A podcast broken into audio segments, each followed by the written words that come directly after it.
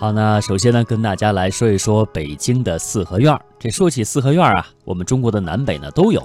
南方，比如说云南的四合院呢，就挺出名的。南方云南四合院呢，庭院比较清雅，白墙青瓦，而且呢有彩画、石雕、砖雕等，再加上大量的绿色植物，也是非常适合人居的。那北方的四合院呢，就是以北京的四合院为代表了。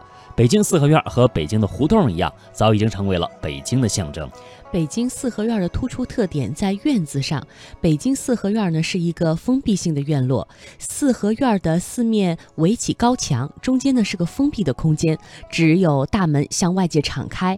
即使开窗，也只有在南房离地面很高的地方开一个小窗。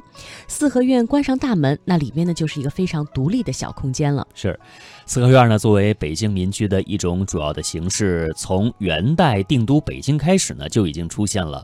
在元大都的城市规划当中，民居一般都要求采用四合院的形式，把一个个的四合院连在一起的，就是胡同和街坊了。由此呢，形成互相关联的世界。四合院不是与世隔绝的小空间，而是城市景观的有机组成部分。封闭的四合院形式被继承下来，说明它比较符合北京的地域特点。北京古城本来的规模就很大，人员流动性强，南北交汇，在这呃四通八达的世界里居住啊，安全是必须考虑的。四合院呢，院墙坚固，大门紧锁，以及高高吊在上面的窗户，都说明这方面有安全的考虑。嗯，这个是安全。再来说一下自然环境，因为北京在春季的时候风沙比较多，这四合院的外围呢是尽可能的要少设门窗的。这其中一个原因呢，就是为了减少风沙的侵扰。呃，而且说到北京冬天呢，非常的寒冷啊，经常是寒风大作，这四面高墙也就起到了御寒和挡风的作用。那现在呢，很多老北京四合院已经被拆了。居民呢，大都是搬到了高楼上面去居住，在寒风呼啸的夜晚，人们常常会怀念四合院当中的安宁。那里面就像一个宁静的港湾一样。别看是外在封闭，四合院里呢却是一个大世界。一般四合院在经过正门之后有一个高壁，它是进门之后的第一道景观。转过照壁，就到了前院正中的垂花门，这是进入院子的大门。跨入垂花门，你就会进入到一个开阔舒朗的院落，这是四合院的中心位置。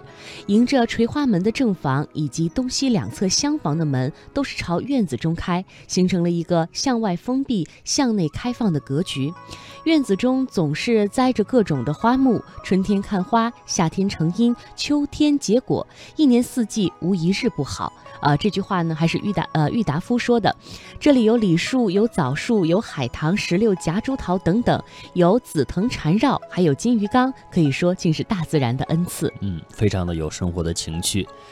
四合院啊，不仅是围出了一个鸟语花香，更是呢围出了人气。本来四合院呢是一门一户啊，就是一家大人几代同堂，按照长幼的秩序，各住各的房，各守其位，尊老爱幼，相互照顾。一家人呢在一起，如沐浴着春天的阳光一样，可以说是暖洋洋、热腾腾的。不管外面世界如何的动荡，只要来到了四合院里面，就是一个宁静的家园。到了后来，四合院不再是一家一户所住的，但它的优越性并没有丧失。四合院所烘托出家的感觉，互相关照的亲情、友情、邻里情，会对每一个住在这里的人有所触动。在四合院当中守望相助，几乎成为了住过四合院的人普遍的回忆。嗯，这一点我对自己啊，感觉这个印象挺深刻的。因为说实话，这个我们现在的小孩呢，都是得上幼儿园哈，然后上小学、初中，这么逐步的往上。但是呢，我就没上过幼儿园。反而这个记忆很珍贵啊，就是 这个为什么没上幼儿园，就是因为在院子里面住。呃，虽然说这父母啊也是就是成天上班，然后中午呢有时候回来，但多数呢是不回来的啊，就在单位呃吃午饭了。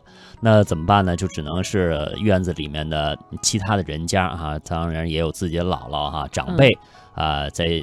其他的人家呢去吃饭，比如说自己姥姥今天呢不在家，嗯，去串门了或去游玩了，那还有还会有其他的人家呢回来，其他家的姥姥在，对啊，反正都是会有口饭吃。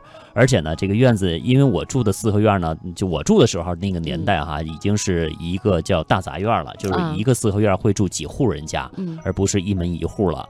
我们那最多的时候是七户人家，最少的也是有两三户人家在一起，在一个院子里面住。所以说呢，有很多的小朋友。呃，大家就一块玩一一起度过这么六岁之前的这个童年。现在想想，这个又珍贵又奢侈哈。住在楼房里的孩子已经体会不到这种感觉了。对，现在住楼房真的是上下甚至对门哈都不一定认识哈，或者也不会去串门。我没有住过，但是我看电视剧之类的，我还是挺羡慕那种童年记忆的。就是谁家做了一顿好吃的，院里的孩子们都能够品尝到。对，谁家饭菜一飘香，哎，他们家做的是什么都会猜。对，而且就是像咱们小时候那个年代哈。没有什么大鱼大肉啊，什么海参鲍鱼之类的哈，一般就吃顿饺子啊，吃个包子啊，就不是平常的这个炸酱面或者是普通的这个晚餐这类的嗯。情况哈，比较特殊的嗯这个面食饺子，然后谁家做呢，谁会就给一家呃一个院子的其他人家送一点送一盘儿啊，大家一起来品尝一下，哎，这就是一种你说到的这种相互之间饮食这种邻里的亲情，嗯。啊也有友情，最终呢虽然说不。是一家人，也成了一个院子里面的一家人哈，这就是一个很好的回忆了。好，这是说到了亲情、友情、邻里情，我们再来说一说四合院的艺术价值。这四合院大门一般都是非常讲究的，从雕梁画栋到门口的一对门墩儿啊，可以看得出来，中国人对于空间和色彩呢是有着独特的把握的。刚才说了，那照壁后面是垂花门，垂花门的门口两根柱子是悬在上面的，那下面。下面的拱是用雕花的石墩来放置的，可以说端正当中又有绚烂。一进大门的照壁呢，是发挥艺术想象的地方。这里面常常有非常新奇的砖雕。如果说大家现在再来到北京看一些老的四合院有这个呃砖雕和石墩的话，可以仔细的看一看啊，这个非常的精美。那大家之所以喜欢四合院，就是因为四合院是一个艺术的世界。人们常以艺术的心灵来打扮生活。呃，四合院最令人称道的是它与自然的这种融合。四合院当中的一点一滴都可以看出，呃，自然和谐相处的这种观念。比如说呢，它的位置是坐南，呃，面南坐北的，这样呢，可以在冬天享受到非常充分的阳光，在夏日呢得到透心的清凉。呃，院中的北房是这个院落当中最重要的地方，享受着这个院落中最好的气场。大门一般开在东南角，啊，并没有开在四合院的中轴线上。呃。要进垂花门，必须要经过照壁的转折，这样呢，即使外人不直接看到院中的活动，又使开门的时候大风不会直接卷入，起到了遮蔽的作用，也在严谨当中增加了变化。院内连接各房的呃抄手游廊，将众屋连成了一体，又可在雨天、雪天起到遮蔽的作用。北京朝南的一面，夏天西晒情况是很严重的，所以呢，四合院一般都设计成南北窄长的样子，这样呢就是减少了暴晒的影响。而靠西北一面呢，在冬春两季受到风沙的影响，所以呢，四合院一般是高院墙。